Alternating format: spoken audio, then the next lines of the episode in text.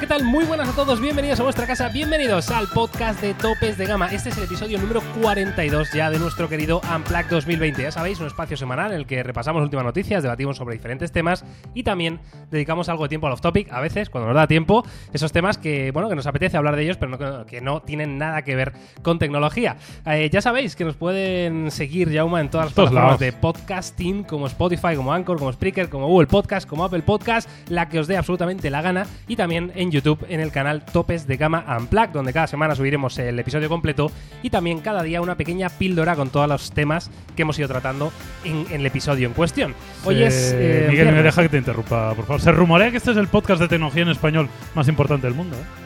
Yo creo que no es un rumor, Jaume. Se está que es- empezando es a rumorear certeza, ¿eh? fuerte. Esto Porque, certeza. porque ahora mismo, ¿cuántas reproducciones hay al mes? Pues eh, casi Ya, medio millón. Casi medio millón. Casi medio millón. Dime tú, ¿dónde has visto un podcast? Casi medio millón. de- Ya estamos, de hecho, muy cerquita en llegar a los 20.000 suscriptores cuando Ajá. estamos grabando este vídeo ahora mismo. O sea, que lo mismo pasa mañana ya, ya lo hemos superado. Pero oye, muchísimas gracias. Lo que quiere decir Jauma, y entiendo que esto es eh, gracias a vosotros. Así el es. apoyo que nos estáis dando es bestial. La verdad que estamos muy contentos. Y se vienen cambios, ¿eh? Yo no voy a decir nada, ¿eh? Eso, eso iba a decir. Iba a decir que, que gracias a vuestro apoyo lo que vamos a hacer es hacer este proyecto mejor. Eh, Sí. Al menos eh, lo vamos a intentar y veréis cambios en las próximas semanas. Diría más que mejor, ¿eh? Yo creo, yo creo que el cambio es significativo. O sea, vais a ver unos cambios muy llamativos.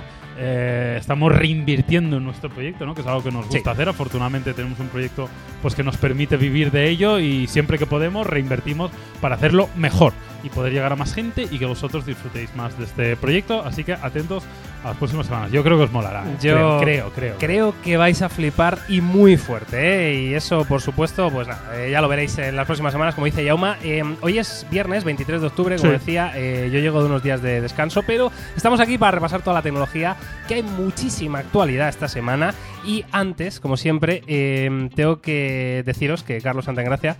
Pues bueno, como bien sabéis, eh, hoy es día de iPhone 12. eh, Claro, Carlos, no, pues no iba a venir. Está que- con el iPhone. claro, está con Está con el iPhone O sea, ahora. Es, como un niño cuando está, Sí. es- está así acariciándolo. Exactamente. está rozándoselo por la carica y. Claro, entonces pues no está presente hoy. Eh, es lo que hay. Carlos, te mandamos motivo, un no hay saludo. otro, ¿eh? No hay hay, otro que, hay que mandarle un, un, una iMessage a Carlos. hay que llamar por FaceTime. bueno, pues un saludo para Carlos. Eh, fuera bromas, vamos a empezar con la actualidad, pero ya sabéis que antes siempre tenemos una pequeña efeméride para que os vayáis después de este podcast mm, sabiendo algo más, ¿no? Un poquito más sabios. Y es que tal día como hoy, en el año 2001, em, Apple, digamos que revolucionó un poco el segmento de la música. Has tenido que venir con Apple. Sí, No sí, podías sí. venir con otra La verdad cosa. que Apple. No había en más estos- efemérides hoy. No, ninguna. Ninguna que. ¿Cómo me- me- buscas la efeméride?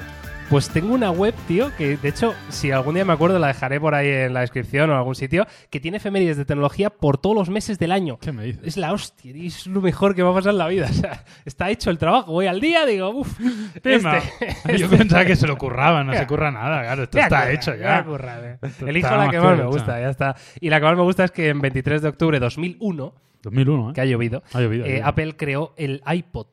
De locos, ¿eh? El iPod eh, probablemente te diría que fue el producto... Hombre, luego vino el iPhone y evidentemente fue muy relevante, pero, pero el iPod fue un antes y un después en la compañía. Sí. La compañía no tenía nada que ver de lo que era pre-iPod a lo que era después. Fue y el- yo el- os voy a el, contar, digamos, el primer dispositivo masivo, ¿no? De la compañía. sin lugar, pff, habría que definir masivo. Evidentemente habían vendido Macs de una forma eh, importante, pero yo te diría que fue el primer producto realmente masivo internacional. En el sentido de que el Mac no era tan internacional, no era un producto que vieras en todo el mundo. Pero el iPod fue un antes y un después y revolucionó el mundo de la música. Porque no fue solo el iPod, fue el iPod acompañado de iTunes y, de, y del concepto, ¿no? Y, y realmente fue algo disruptivo y la verdad que un producto increíble que recuerdo que rivalizaba con el Zune.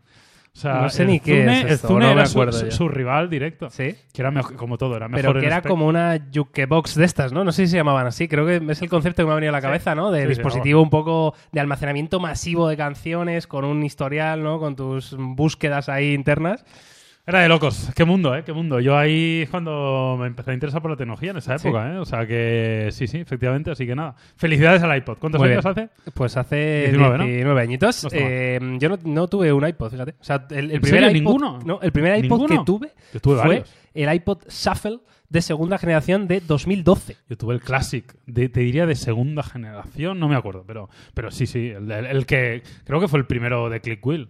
Sí, pues eso es la leche. Yo se lo probaba a los amigos y decía, joder, esto como mola, tío, como mola. Bueno, en fin, pues ahí está. se ahí parece está mucho al Mate, el. Mate, el Mate Sí, se parece el mucho. Mate está, está- Mira, ¿ves? Por eso lo he elegido esta efeméride. qué grande, qué grande era. Mentira. Bueno, pues ahí está. El iPod 2001, la verdad que, oye, buenos recuerdos, pero desde luego, pues eh, se acabó el iPod y, y ahora vamos con los smartphones, como por ejemplo los iPhone 12, 12 Pro, que como sabéis, pues bueno, ya han, han empezado a llegar, ¿no? Los primeros eh, pedidos. ¿no? A, a los usuarios. Y nuestro buen compañero Carlos Santagracia, que ha hecho un vídeo la espectacular de la primeras impresiones, que tenéis que ver la intro, o sea, podéis ver la intro y el resto no. El resto, mucho mejor que lo veáis. Pero la intro es como lo mejor que, que ha hecho Carlos. Yo creo que se ha superado el tío, Sí, ¿no? sí, Ahí sí, con esa intro. Yo creo que se ha tirado un rato pensándolo. Ostras, y grabándolo, Eh, ¿eh? Ahí tiene una parte de creatividad importante. Eh, curro, ¿eh? Bueno, pues no, no decimos más porque quiero que lo veáis vosotros, pero, pero muy divertida, muy divertida. Pero una de las cosas llamativas, ¿no? Que va a ser el primer tema de este, de este Unplugged, eh, es que precisamente el iPhone 12 Pro, prácticamente después de hacerle los cuatro planos que hacemos, ¿no? De un poco de primeras impresiones, de, de, de, bueno, de comparativa con el iPhone 12 incluso, ¿no? Para que veamos tamaños, que Sí. veamos un poco qué feeling da, ¿no? Pues justo ha aparecido esta imagen, Yauma, que estáis viendo ahora mismo en el Twitter de Carlos directamente, donde vemos claramente un pedazo de arañón aquí, un arañazo espectacular en la parte superior derecha de la pantalla y Carlos muy indignado que ha puesto ni cinco minutos la pantalla eh, que menos resiste que he visto en tiempo. No sé ni cómo ha pasado y una cara muy enfadado, ¿no? Entonces, eh, esto evidentemente pues hay gente que no lo puede entender. Yo creo que está bien que hablemos de esto, Yauma, Sí, y, sí, sí, me y- parece bien. y divaguemos porque hay un tema aquí de pantallas que yo creo que va a ser interesante. Sí, a ver, eh, para empezar hay que decir que, que Apple en la presentación hablaba de que, bueno, había trabajado con un nuevo, no recuerdo cómo le llamaban. Ceramic Shield. Ceramic Shield, ¿no? Era el nombre, ¿no? Que hablaban de que era el, bueno, pues la protección más resistente eh, que existía. Es verdad que aquí hay muchas cosas que valorar. Primero hay que valorar qué es resistencia. Porque una cosa es un arañazo, otra cosa es una rotura, otra cosa es un arañazo profundo. O sea, hay, hay muchos aspectos. De hecho, eh, creo que lo comentabas tú anteriormente, ¿no? De que no es O sea, que hay materiales que son más difíciles de romper, pero que eso hace que sean más fáciles de arañar. Y viceversa, probablemente los que igual se arañen con mayor dificultad, porque tienen son como, como más rígidos, más duros, pues igual eso hace que se rompan con más facilidad. Con lo cual, es verdad que ahí hay un concepto un poco ambiguo de qué es ser resistente. Exacto. Ser resistente es que no se rompa, que no se arañe, es todo, es... eh, O sea, queda un poco ahí. Y luego también hay que valorar, y eso hay que decirlo, que siempre hay un punto de arbitrariedad y de, y de casu- casualidad de, de la vida, ¿no? A mí me ha pasado con teléfonos que, que a veces no sabes ni por qué, pero uno lo rayas y otro no, y no, no siempre significa que uno sea más resistente que el Sí, otro. y no sigue un patrón, evidentemente. Claro, claro. Sí, lo que decía de, de las pantallas es que, vamos, tampoco soy un experto en la materia, pero sí que tengo entendido eso, ¿no? Que si el material es más resistente a golpes, es decir, a caídas, a roturas, eh, suele ser porque es más flexible, ¿vale? Eh, es como Claro, es sí, capaz sí. de absorber ese impacto fuerte, ¿no? Pero por contra, es menos resistente a esas pequeñas rayaduras, ¿no? Arañazos, porque no es un material tan duro, tan duro como, por ejemplo, el Ceramic Shield que llevan estos iPhone 12. Como dice Yauma, ahí está el equilibrio, ¿no? Yo creo que, que antes mm, no pasaba tanto esto, ¿no? O sea, yo recuerdo otras épocas en las que se arañaban y se rompían muchísimo, pero llegamos a un punto que estaba muy bien y ahora parece ser que la, la tendencia es hacerlos mucho más resistentes a golpes fuertes, ¿no? A que se parta la pantalla, pero claro, estamos perdiendo eh, esta resistencia ante arañazos que al final lo que hacen no es eh, otra cosa más que empeorar un poco la estética de nuestro producto, pero en ningún caso la funcionalidad, ¿no? Entonces yo creo que los fabricantes tienen que encontrar ese equilibrio. Mm, esto, desde luego, a mí me parece eh, una putada, hablando mal y pronto, que decir, te compras el iPhone de 1200 Claro. pavos y en 5 minutos lo tienes rayado la pantalla. Claro, peor sería que se tuviera caído y se tuviera partido Hombre, por la mitad, obvio, ¿no? obvio, pero no sé. Sí, pero está claro que no es una buena señal. Dicho esto, tampoco desde aquí puedes garantizar que porque uno concretamente en un Mm. momento puntual se haya rayado, no significa que estemos asegurando de que esta es la pantalla que menos, porque al final hay, hay mil agentes externos que no puedes controlar y ahí, ahí es- eso es como lo típico, ¿no? Uno que se cae por la calle y no se hace nada y da la casualidad que uno se da en la sienta, no sé qué, y se muere, ¿no? O sea, Sí, no sí. significa que siempre que te vayas a caer te vayas a morir, pero no es una buena señal, eso es evidente, y podría ser que tu teoría, Miguel, de que este material probablemente sea muy resistente en cuanto a que no se rompa porque sea más blando y absorba mejor los grandes impactos, pero eso puede afectar a que sea más fácil de rayar, de pequeños arañazos. Sí que es verdad que eso parece relativamente superficial, Sí. pero sí que es verdad que es de esos araña- arañazos que incordian. Sí, porque mucho. realmente es superficial, pero eh, tener que verlo todo el día, al final acabas hasta las narices. ¿eh? Totalmente de acuerdo. Sí, para, vamos, para daros un poquito de información, Carlos básicamente está haciendo este tipo de plano, ¿vale? No sé si me ven, Jauma. Aquí, Sí, claro que te Vale, poner dos teléfonos, ¿vale? Y pues mostrarlos un poquito. Claro, decía la gente que esta Sí. parte de atrás de la cámara del iPhone 12, Y es, al es- ser- es verdad. al ser zafiro, porque es cristal de zafiro lo que llevan las cámaras, es un material mucho más fuerte que el- la cerámica que lleva la pantalla, ¿no? Entonces, claro, si hubiera rozado con otra parte del teléfono, Ya, pues no hubiera pasado nada, pero a, ro- a rozar justo con la parte del zafiro de las cámaras, Mm. pues ahí es cuando se ha rayado, ¿no? No lo sé. Bueno, el caso, que tampoco es para echarse las manos a la cabeza, que hay que a un teléfono de 1.200 euros o de más de 1.000 euros que, por supuesto, sea eh, resistente tanto a arañazos como a golpes, pero, mm, bueno, pues que lo sepáis, ahí está, tener cuidado y, y- Ah, mira, una cosa que quería decir yo a raíz de esto, Yauma, es que ya que la pantalla...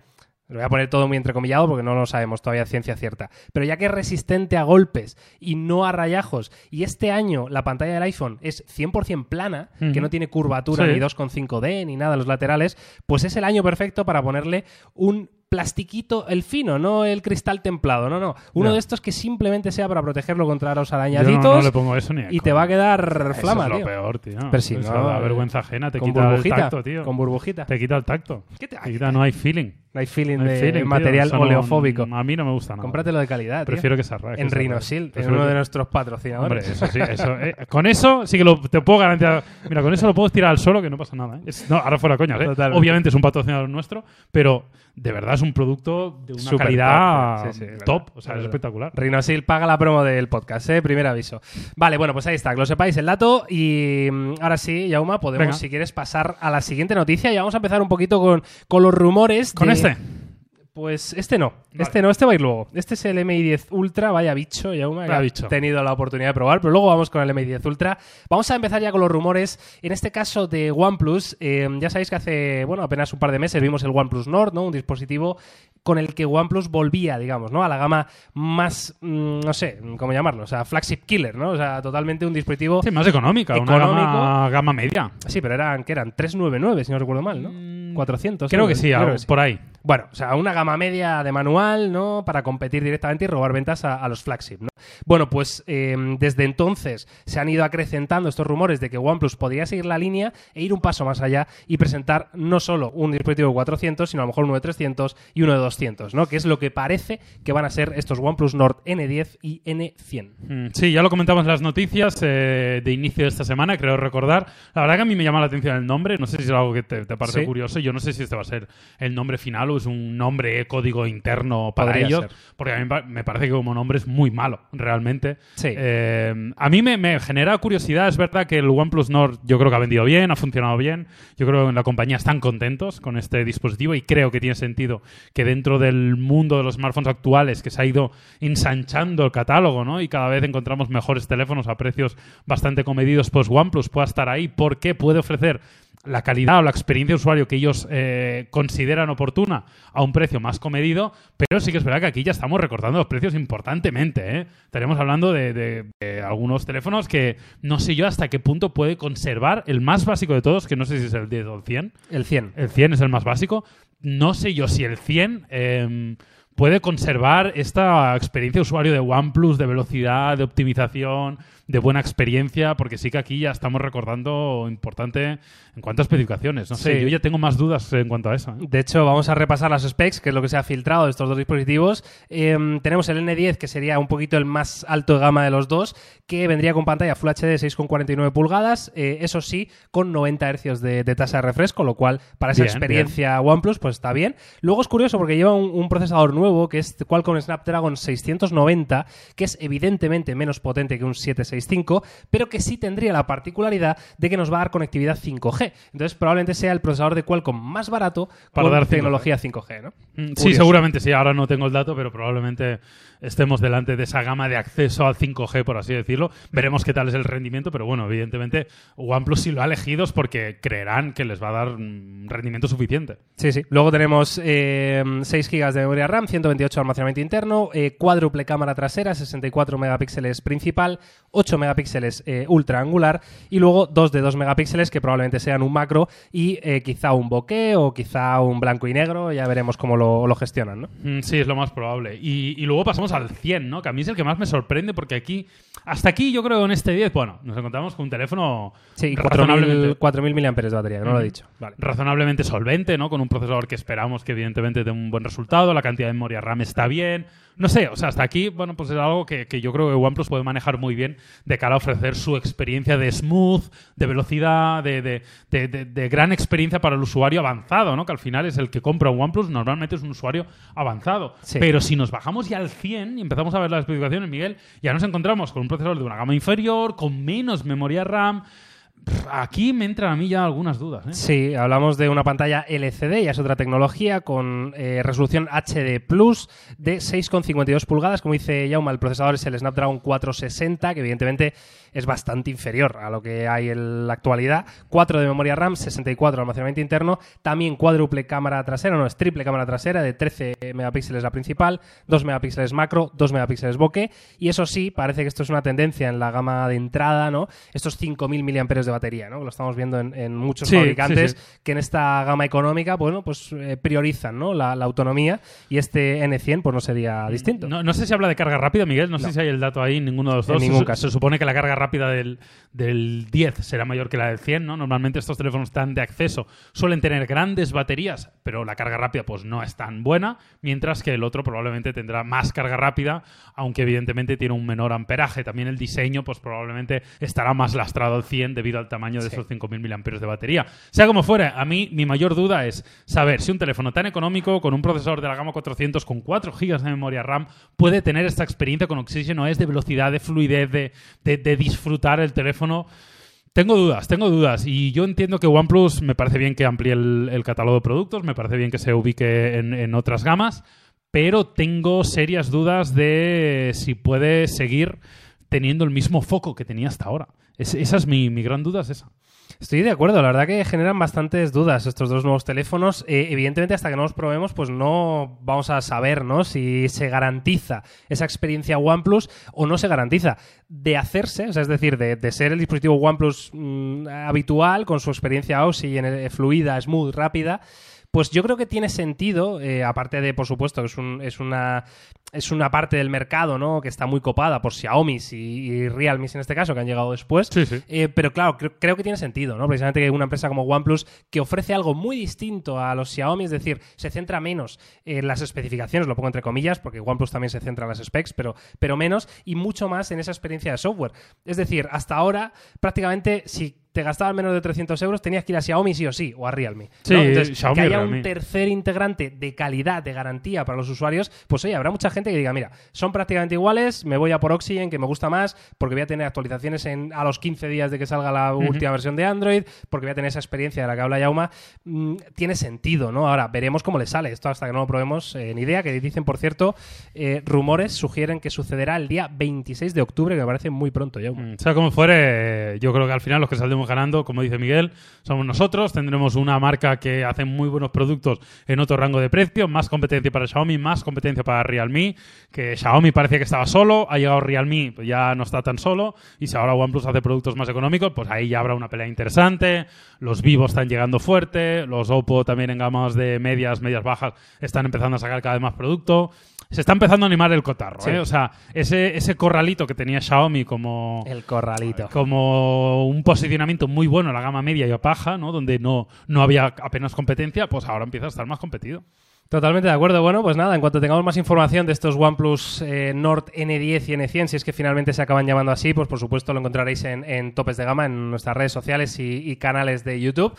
Y ahora sí, vamos a hablar de una de las noticias o rumores que a mí me gusta. El otro día me, me comentaba alguien. buena, ¿eh? eh, Oye, Miguel, ¿cuándo vais a hacer un, un topes de gama rumors donde habléis de filtraciones y rumores? Le dije, le dije, el podcast, todas Claro, las semanas, claro. aquí hay rumores. Rumorología, de saco. todo tipo.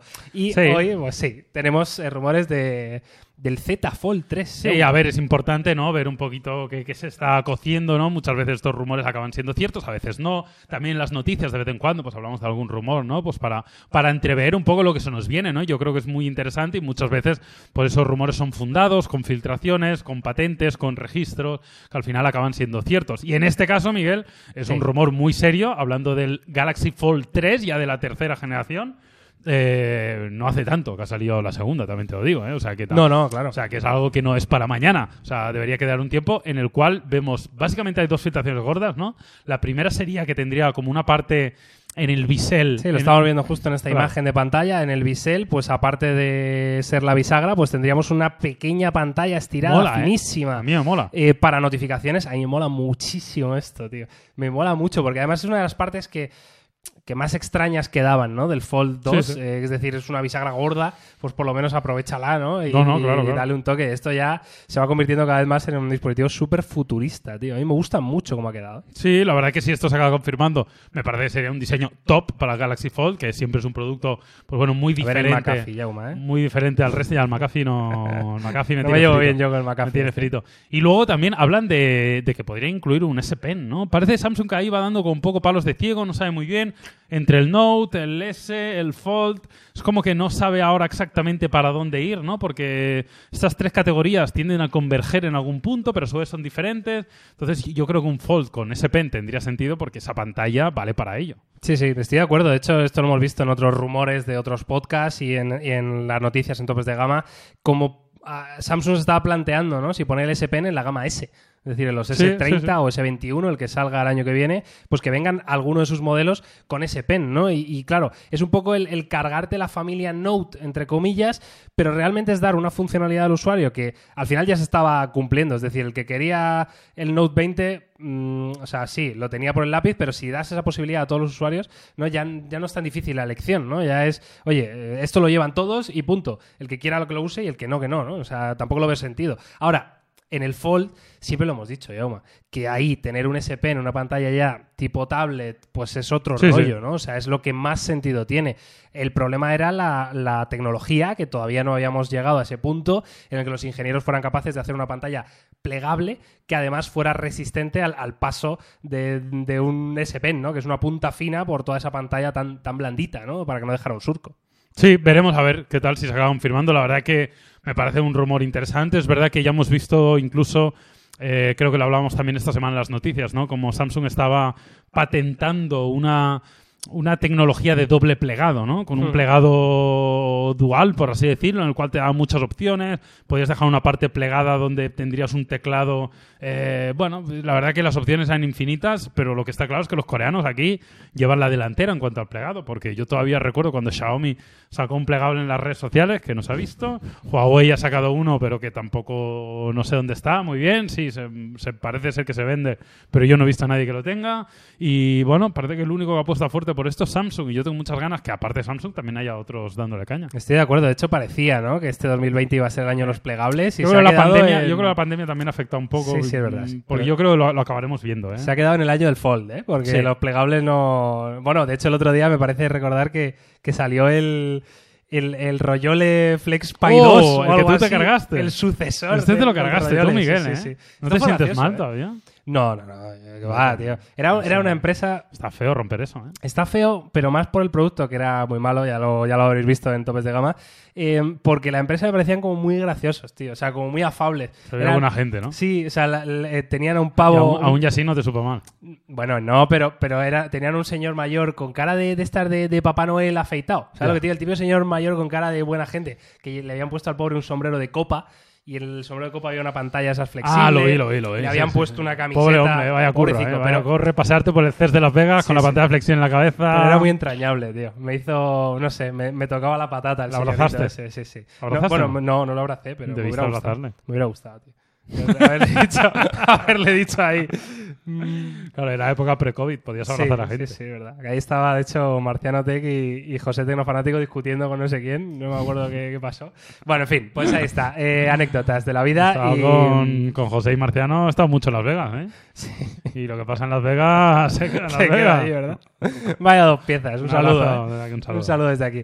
Bueno, en fin, pues esto. Esto es lo que sabemos del Galaxy Z Fold 2, Fold 3, perdón. Eh, esta tira en la bisagra mm, parece ser que es solo de luces, o sea, no va a tener posibilidad de mostrar letras como tal, ¿no? O sea, sino mediante luces, pues nos va a ir informando, ¿no? De las llamadas, notificaciones y demás. Veremos a ver. Es como Sí, puede LED. ser como un LED de Eso es. notificaciones enorme, ¿no? Eso es. Como una barra de notificación, por así decirlo. Exacto. Yo creo que mostrará algo más que luz, ¿eh? No, Yo, claro, ya que lo haces, o sea, métele algo más, ¿no? Pero sí, que parece ser que la patente, que la vemos por aquí en algún lugar, habla de, de- de los seis módulos de luz, ¿no? Que, que estamos viendo, entonces entiendo que igual es más complicado. Bueno, no lo sé, no lo sé cómo será. Y luego, como dice Yauma, la posibilidad de que incluya el S Pen, que eso desde luego yo lo veo que sería un paso muy importante, ¿eh? En Sí, cuanto sí. a los plegables. Así que nada, ahí está Yauma, el Fold 3. ¿Vamos con la siguiente o qué? Venga, métele. Venga, vamos con la siguiente. No sé cuál es, ¿eh? yo tampoco. Ah, esta. Vale, sí, sí, sí, sí, sí, sí, sí, sí. Me apetece. Me apetece Venga. hablar de, de la bestia por, por antonomasia, ¿no? La bestia de las bestias. El, el- el teléfono que lo tiene absolutamente todo, ¿no? O sea, todas las locuras que te puedes imaginar van dentro de este Xiaomi Mi 10 Ultra. ¿Este es el, que- el MI 10 Ultra? Eh, eso creo, ¿no? O sea, ¿Estás yo- seguro? Yo, he buscado la foto M10 Ultra Yauma Vale, vale. en Google y ha salido esta. Vale, sí, sí, sí, coño que sí. Sí, el que yo usé, a ver. ¿Este no es el que tú usaste o qué? Yo es que el que... Sí, yo creo que el de abajo. Es que el, el que tiene Ah, como el serigrafiado de... ¿Sabes, no? Ah, como que tiene los componentes internos aquí Exacto, dibujados, ¿no? exacto. Que es dibujado, entiendo. Sí, sí. Entiendo que sí. No lo pregunté, pero tiene toda la pinta que es dibujado. Sí, bueno, pues para el que no lo sepa, Xiaomi por su 10 aniversario, si no recuerdo mal, pues lanzó este modelo eh, que era pues todas las tecnologías ¿no? de la marca eh, que había conseguido hacer en ese tiempo, pues las habían puesto en un teléfono, ¿no? Y era este Mi 10 Ultra, que de hecho hace bastantes meses que lo vimos, pero no ha sido hasta hace bien poquito que hemos podido tenerlo en la mano, Jaume. ¿Cómo ha sido la experiencia? Y cuéntanos Sí. cosas que te han llamado la atención y si quieres ubicar un poco en specs a alguno que no se haya enterado, pues, pues también. Bueno, pues simplemente eso, ¿no? La, la verdad que es un teléfono que no llega de forma oficial a nuestro país ni a la mayoría de países. Creo que no sale de forma oficial de China, pero Xiaomi España pues recibió uno o se pudo traer uno. Entonces nos, nos llamó a nosotros y evidentemente a- al resto de medios de comunicación y nos dijo si lo queríamos probar, ¿no? Así que o- evidentemente le dijimos, pues claro, Pues claro. ¿cómo no vamos a querer probarlo? ¿Cuándo y Pues dónde? Venga, ¿dónde hay que ir, no? Y, y nada, muy bien. La verdad que tuve como una horita con el terminal. Es un teléfono muy al estilo Xiaomi, muy, muy, muy de gama alta. Ahora os cuento algunos de los datos que realmente llaman la atención. Como os digo, llama mucho la atención a nivel de diseño por este acabado, ¿no? Donde se ven como los componentes internos dibujados, por así decirlo, que me parece que es un acabado chulísimo y la verdad que le queda increíble. Y en línea general es un teléfono de gama alta, 865, muy buena configuración de RAM, de almacenamiento, bueno, un poco lo, lo de siempre, pero tiene elementos diferenciales, como por ejemplo la carga rápida de 120 vatios, una auténtica salvajada. Que además aprovecho para decir que voy a volver a, a probar el Ultra para hacer un vídeo. Ah, sí. Voy a hacer un vídeo. Me gusta, tío. Hacer Es un eso tiene que. Eso, eso pero qué no, no quiero decir de qué, pero voy a hacer otro. Vale, pero 120 vatios de carga, o sea, es que ah, yo. Pues mira, creo que es eh, 120 vatios de carga significa cargar el teléfono de 0 a 100 en 21 minutos, si no recuerdo mal. Madre mía. Y luego tiene carga inalámbrica de 50 vatios. Uh, ¿cómo te has inalámbrica de 50. Esto lo han anunciado los Mate 40 también, ¿no? La inalámbrica de 50 me suena, me suena Puede mucho. ser. Me suena mucho, pero, es una burrada. en el Ultra lo, lo tienes, una auténtica barbaridad. Estos son dos de los elementos más diferenciales. Luego también la cámara, pues se supone que es muy top, tiene un zoom digital de hasta 120 aumentos, etcétera, etcétera. Es, ¿no? es, podríamos decir, el, el Xiaomi 120, ¿no? Porque tiene 120 Claro, vatios, claro. 120 aumentos y creo recordar que tenía 120 hercios de, de tasa de Así refresco, es, ¿no? así es. Sí, esto ya es algo un poco más común, no es algo tan diferencial, pero, pero sí, entonces os podéis imaginar, ¿no? Pues el, el kit completo de Xiaomi de la gama más alta, pero añadiéndole los 120 vatios, los 50 de la carga inalámbrica, una cámara especialmente, se supone que mejor, eh, la cámara apenas la pude probar, evidentemente, en el tiempo que tuve. Y, y nada, eso, pantalla de 120 Hz, etcétera, etcétera. La verdad que me dejó muy buenas sensaciones y al cambio, al precio en China, son algo más de 600 euros. ¿En serio? Lo cual es bastante ridículo, sí, pero bueno, en China, claro. Si esto llegara a España, llegaría por encima de los 1000, obviamente. Ostras, pues está para importarlo esto, ¿eh? Está para importarlo. De hecho, creo, para- creo, creo que hay gente que lo ha importado, con ¿Sí? lo cual no debe ser tan complicado. Yo creo que no habrá muchas unidades, pero, pero no es algo de unidades muy limitadas, con lo cual yo creo que se puede conseguir. La verdad que sería interesante conseguir uno. Eh, a, mí, a mí me gustó mucho, evidentemente, porque son explicaciones muy, muy top y el resto te recuerda mucho a las gamas altas de Xiaomi, ¿no? En cuanto a diseño, en cuanto a feeling y demás. Decir que el software que lo probé en este caso fue con un software de la versión china, con lo cual eh, tiene inglés, sí es cierto, pero las aplicaciones preinstaladas son chinas, tal. O sea, con lo cual la experiencia de software no, no la viví porque es, mm, no, no, tiene la ROM internacional. Que de hecho, Jaume, si me permites, eh, voy a hacer una pequeña reflexión a, partir de este Mi 10 Ultra que he estado pensando durante estas últimas semanas y, es que eh, haciendo un poco de repaso ¿no? de lo que habíamos visto en este 2020 en cuanto a smartphones y he llegado a dos conclusiones que creo que tienen sentido. La primera es que es el peor año desde hace bastantes en cuanto a la gama alta premium. Es decir, em, si vas repasando eh, flagship por flagship de cada compañía, todos tienen algo que decir, mm", ¿sabes? Casi, casi. Eh, en los S20 Ultra, muy bien, pantalla 120 Hz, batería de lujo, pero al final eh, las cámaras realmente no,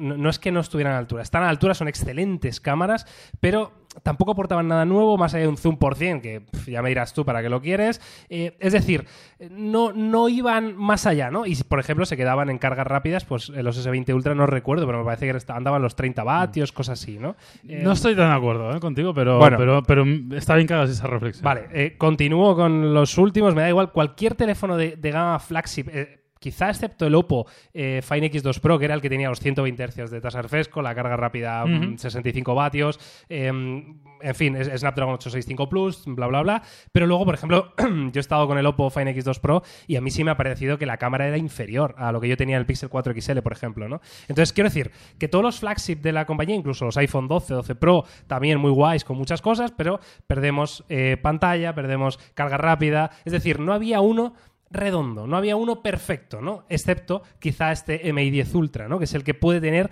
un poco todo, a falta de probar, evidentemente, estas cámaras, ¿no? Es decir, yo creo que los fabricantes en la gama premium, en la gama, gama ultra premium, como que ya han llegado a un, punto que no son capaces de eh, mejorar lo que tenían y se están limitando a añadir otras movidas, ¿no? Pues el zoom por 100. Pues venga, pues ya está. Pues, ¿Por qué no? ¿Por qué? Porque ya no tenemos, no sabemos qué hacer, ¿no? Y sin embargo, me falta ese teléfono redondo 100%. Ya.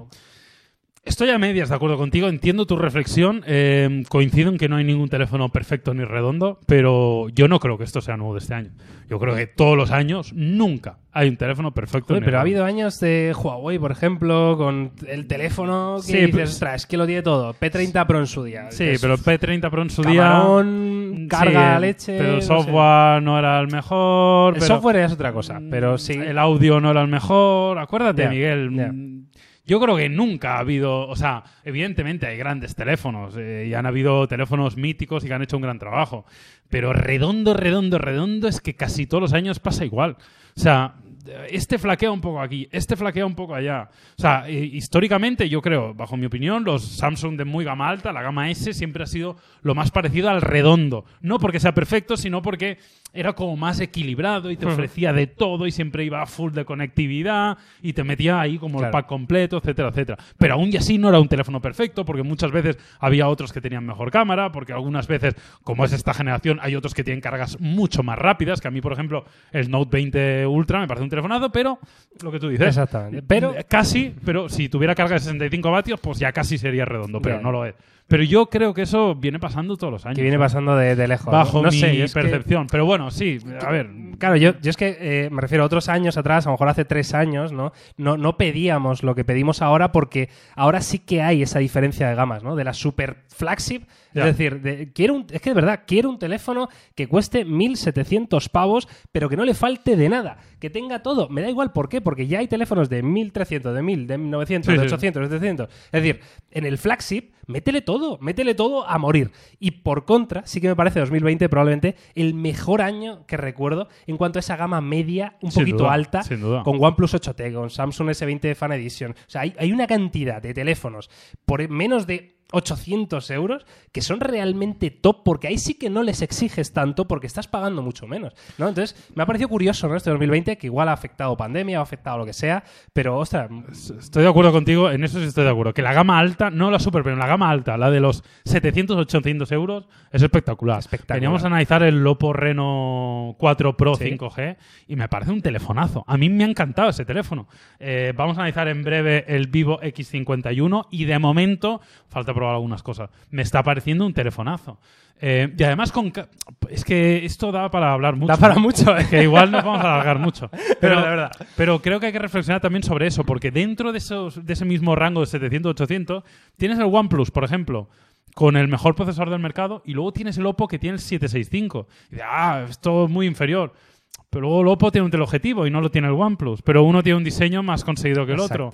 O sea, hay muchos matices, pero eso es bueno, porque hay teléfonos con diferentes matices. Dentro del mismo rango de precio tienes el que está más pensado a la velocidad y a la productividad, pues mejor procesador. El que está más pensado a la fotografía, tal, no sé qué, teleobjetivo. El que está más pensado al diseño y al lifestyle, no sé cuántos. El que está más pensado a, yo qué sé, a otra cosa, ¿no? Pero tienes un abanico importante y creo que eso es muy bueno. Y hay muchos teléfonos de 700 euros muy buenos.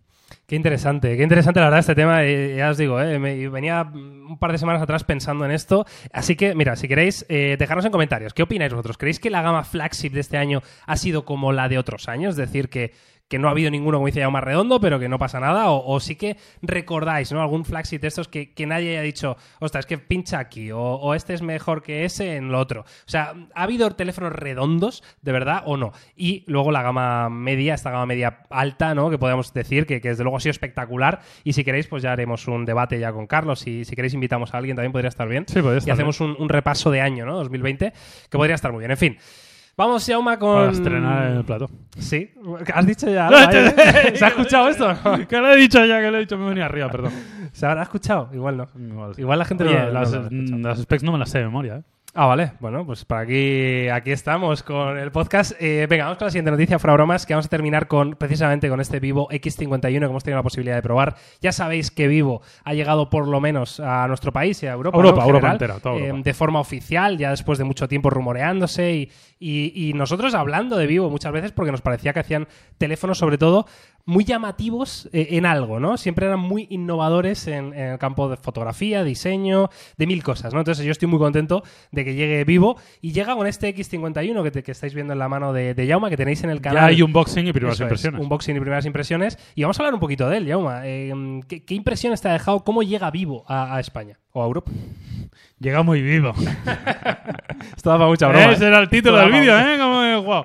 Pues sí, pues llega, llega con buen producto de momento. Mira, lo primero que te voy a decir es eh, que todavía no hemos terminado de analizar este teléfono, con lo cual no me voy a mojar mucho porque todavía tengo algunas dudas con él, pero lo que he visto de momento me gusta mucho. Este es precisamente un rival del OnePlus 8T, Sí. es un rival del, del Oppo Reno 4 Pro, ¿no? Es un teléfono que me encanta su diseño, me parece por detrás es muy, muy bonito con este acabado de color, con el diseño de la cámara trasera. Se siente muy premium en mano, se parece mucho en mano, lo tengo que decir, se parece mucho al Oppo Reno 4 Pro y se parece mucho incluso también al OnePlus, ¿no? Al final se nota que ahí, aunque ellos, de de hecho la versión oficial, y, y probablemente será verdad, ¿eh? yo no voy a decir lo contrario, que Vivo, Oppo, OnePlus y Realme no son la misma compañía. Eso está- estamos de acuerdo. Que hay algunos accionistas que, que comparten, también tiene pinta. Yo os lo digo con el corazón en la mano porque la versión oficial de estas compañías es que ellos no tienen nada que ver entre, entre sí. ¿Vale? Eso es lo que dicen ellos. Pero yo estaba en China, en la fábrica de OnePlus, Estaban fabricando vivos por ahí. y a- Eh, a- a- aquí, aquí se fabricaba un OnePlus, literalmente, aquí se fabricaba un OnePlus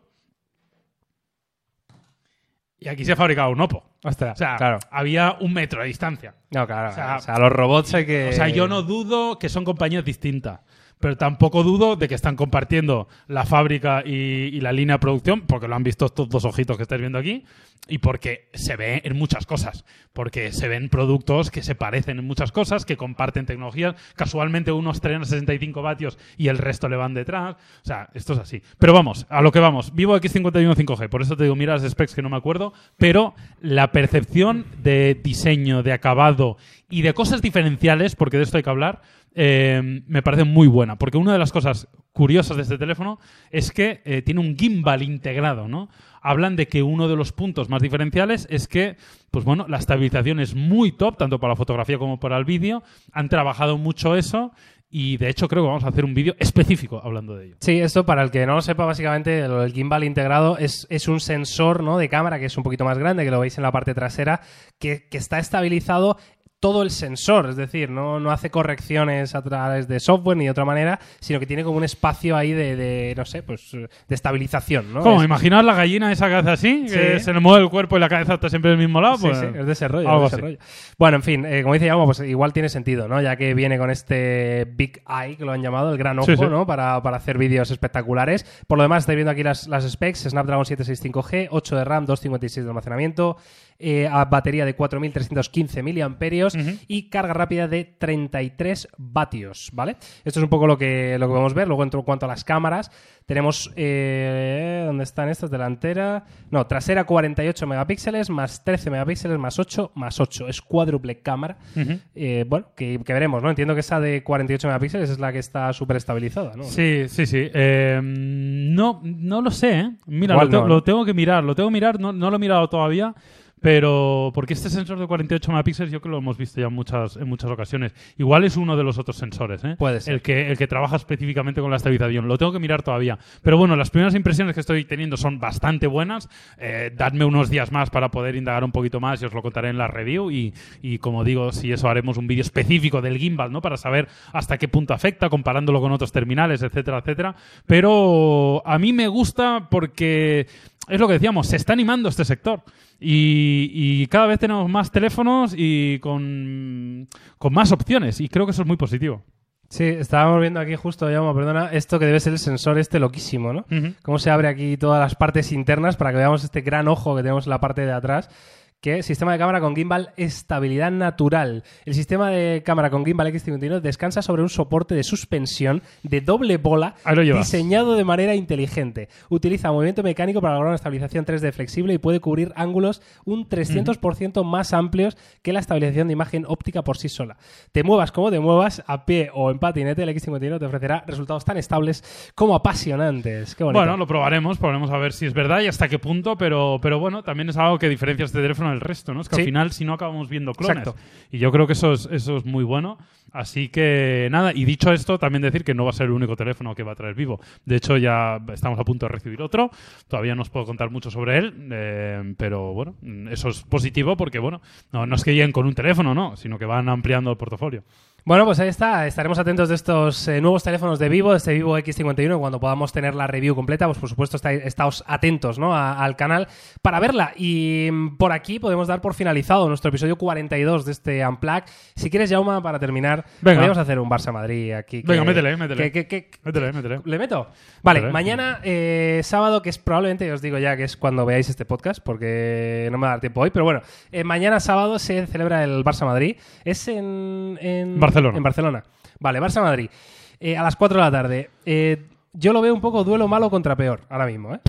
Una- no, hombre, no. O sea, ahora mismo lo veo para partido de esos de Va a 2-2. ganar- Va a ganar el Barça sobrado. ¿Sí? Sí, hombre. El Barça está horrible. Se han ganado Hat-trick. 5-1 al, al Ferenbaros, ese que no lo conoce ni, ni su- que son unas madres. Esos son unas madres jugando allí, no. Hat-trick de Ansu Fati. Catri de Ansu Pues Fati. ¿Cómo está Ansu? estamos- eh? ¿Cómo está Ansu? Ansu Fati, Pedri, estamos mejor que nunca, estamos rejuveneciendo aquí. Yo estoy muy contento, porque este equipo, estoy convencido de que no va a ganar nada, o sea, o igual ganamos una liga y tal, no sé qué, pero que no... no, no, no, hombre, eh, no, no vamos a hacer de esto, pero eh, el Barça quedará o primero o segundo, no hay otra opción. Ya, o sea, sí, sí. eh, o sea, lo normal es que quede Sí, primero o sí, sí. segundo, con mucho tercero, pero Total. entonces eh, se puede ganar una liga sin tener un gran equipo, de hecho ha pasado, ¿no? Eh, pero sí que me gusta el relevo generacional. Y veo perlas, gente como Pedri con 17 años, lo ves jugar y me parece una maravilla. Ansu Fati con 17 años lo ves jugar, me parece Ansu una Fati es otra maravilla. movida, ¿eh? Eh, Dest me parece que tiene unas características muy, muy positivas. Yo le he visto algún vídeo a Dest, eh, no sé si juega con Estados Unidos este chico, ¿no? Sí, sí, así. sí, es americano. Bueno, es, es, eh, padre americano, madre holandesa, creo. Entonces él vive en Holanda, pero, pero juega con la Y, y selección. nació en Brasil, ¿no? No, entiendo No, nada. de hecho lo de Serginho es raro, ¿verdad? Es raro, es raro.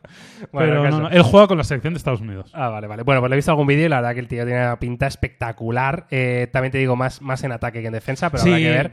pero los laterales de equipos grandes tienen que hacer eso. Sí, tienen que, sobre sí. todo, tienen que ser grandes atacantes. Lo que pasa que Claro, dices tú que el Barça relevo generacional, vale, pero sí estoy de acuerdo contigo. A mí me, me gusta lo que estoy viendo. El problema es que para el partido de mañana eh, tampoco te creas que hay una garantías ahí de locos. Quiero decir, en No, ataque, en ataque bien, Ya, ya, en ataque bien, pero la defensa probablemente juegue con Serginho Dest casi, debu- casi debutando el pobre por la izquierda Seguro, en un seguro. Barça Madrid. Sí, sí. Eso puede ser el acabose. Eh, la derecha, ¿quién está jugando? Eh, Sergio Eh, Sergi Roberto. Sergi Bueno, Roberto. cumple- yo creo que cumple defensivamente y Lenglet y Piqué, Piqué, más o y menos Neto. están No tenemos a Ter Ter Stegen todavía esta Exacto, mañana. ¿no? efectivamente. Pero Claro. bueno, yo aún así mm, lo veo con una cierta garantía. O sea, veremos a ver, no sé.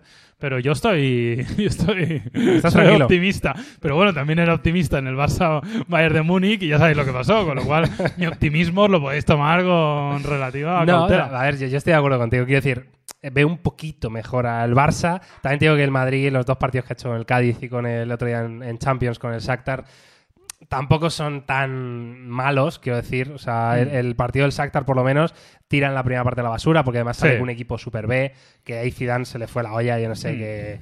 O sea, no, no, no eran los titulares. Sí, porque Benzema es fundamental. Benzema es fundamental, Cross es fundamental. fundamental, hasta Vinicius es fundamental. Sí, sí. O sea, al final, el- el- lo poco que tiene este año, que es verdad que no ha habido grandes renovaciones, tienes que usarlo, ¿no? Y, y se vio en la segunda parte que el Madrid pegó un baño al Shakhtar, lo que pasa que se quedaron a, a un gol, ¿no? Claro, después de haber hecho la debacle ahí en, en la primera parte. Pero quiero decir, el Madrid... El eh, Shakhtar, que dicho sea de paso, no es un mal equipo. no. Semifinalista de la última Europa League. Sobre todo o sea, en ataque. Sí que es verdad que venía con algunas bajas, también hay que decir. Exacto. O sea, que el Shakhtar le ganó al Madrid con bajas importantes. Sí, sí, es verdad que, que, joder, a mí me sorprendió el Shakhtar, tío. O sea, quiero decir, yo Sí, vi sí, ahí los jugadores esos y a lo mejor tuvieron el día de su vida, que, que también puede ser, pero el Shakhtar ya sabes que ficha es- de brasileños, gente de calidad, habilidosos, regateadores rápidos, que te la pueden liar, quiero decir. O sea, te la pueden es que liar. Shakhtar es un equipo que lleva años haciendo cosas bien en Europa. O sea, que no, no nació ayer, ¿sabes? O sea, Sí, que sí. tampoco es tan raro. El caso, pero el Madrid también, eh, no sé si va a estar Sergio Ramos mañana, creo que Eh, recupera. no se sabe, creo que es duda. Es duda, entonces si juega igual no está al 100%, pero sí que es muy fundamental, porque la defensa está regular. Los que no van a estar es Carvajal ni Odriozola, con lo cual lateral derecho va a tener que ser o Nacho o, o meter a Mendy por la derecha y Marcelo por la izquierda, que es un colador, el hombre, yo lo siento, pero es un Claro. colador. Eh, y si luego Ramos se recupera bien, porque con Barán parece que, que es una buena pareja, pero como entre militado también el otro día unos fallos de locos, tío. O sea, quiero decir, Ojalá entre militar. claro, quiero decir que al final, sobre todo lo que más veo flojo son las defensas. Y por eso Sí, sí, mm, sí. me puede parecer un malo contra peor, un 2-2, un 3-2, un 4-3, algo así, no sé. Que luego es un 0-0 Puede ser, igual, ¿eh? No- puede no ser, tendría. puede ser, pero, pero bueno, veremos. Yo la verdad que ya te digo, soy optimista, pero, pero es evidente que ninguno de los dos está en su mejor momento, que los dos están en un relevo generacional, más el Barcelona que el Madrid, creo yo, ¿no? Que, que debido a la debacle del año pasado, pues han tomado más en serio la, la renovación necesaria. El Madrid está en un momento de impasse también con lo del campo, que es una gran inversión económica, entonces eso evidentemente les ha condicionado. Pero, pero es evidente que ninguno de los dos está especialmente bien. Yo creo que el Barça está un poco mejor y lo veo favorito, pero luego sabéis que, que mis dotes para adivinar el fútbol no son los mejores. Pronóstico. Pronóstico 3 a 1 para el Barcelona. 3 a 1 para el Barcelona. Venga, yo voy a decir 2-2 y me quedo ahí con mi, Vale, con vale. mi idea, ¿no? De, de partido malo contra peor. Yo creo que sí, 2-2, tío, 2-2. En fin, pues nada, ahora sí, hasta aquí eh, este episodio número 42 ya de este Unplug. Como siempre, volvemos a repetir, muchísimas gracias y sobre todo os invitamos a que dejéis en, la cajita de comentarios pues todas las cosas que queráis, de los temas que hemos hablado, de, de otras ideas que tengáis para otros podcasts, yo que sé, ya veremos alguna manera de, de que participéis un poquito más, ¿no? Quizá metamos alguna sección con Preguntas. comentarios o preguntas. Ya veremos, incluso hacer algún programa en directo, que tampoco lo Sí. descartamos. Eh, igual para estrenar el nuevo, la nueva Puede cosa ser una loca buena esta, idea. Puede ser una buena idea. puede estar muy bien, ¿eh? En Twitch. Esto no sé ni cómo funciona, Julio. no, no, ni idea, ni idea. Con los emotes, bueno, en fin. Ahora que llamar a Ibai. Me, me han transferido unos bits. Es que hay, hay conceptos ahí, ¿eh? Hay que estudiar, ¿eh? Hay que estudiar. Ahora que llamar al Kun. A Courtois, había un meme el otro día de Courtois, no sé si lo has visto. Era buenísimo, salía en sala de prensa, le preguntaban ahí Ah, por- sí, y hablaba de Among Us. Sí, hablaba de la Sí, Among sí. Us. Lo he visto, lo he Es visto. que he visto a Maichi matar a no sé quién con la sangre. Muy bueno, tío. En fin, que nada, que un placer estar aquí una semana más. Eh, muchas gracias por estar al otro lado. Y Jaume, un placer. Nos vemos, nos vemos la semana que viene con más. Hasta la semana que viene. Chao. Chao.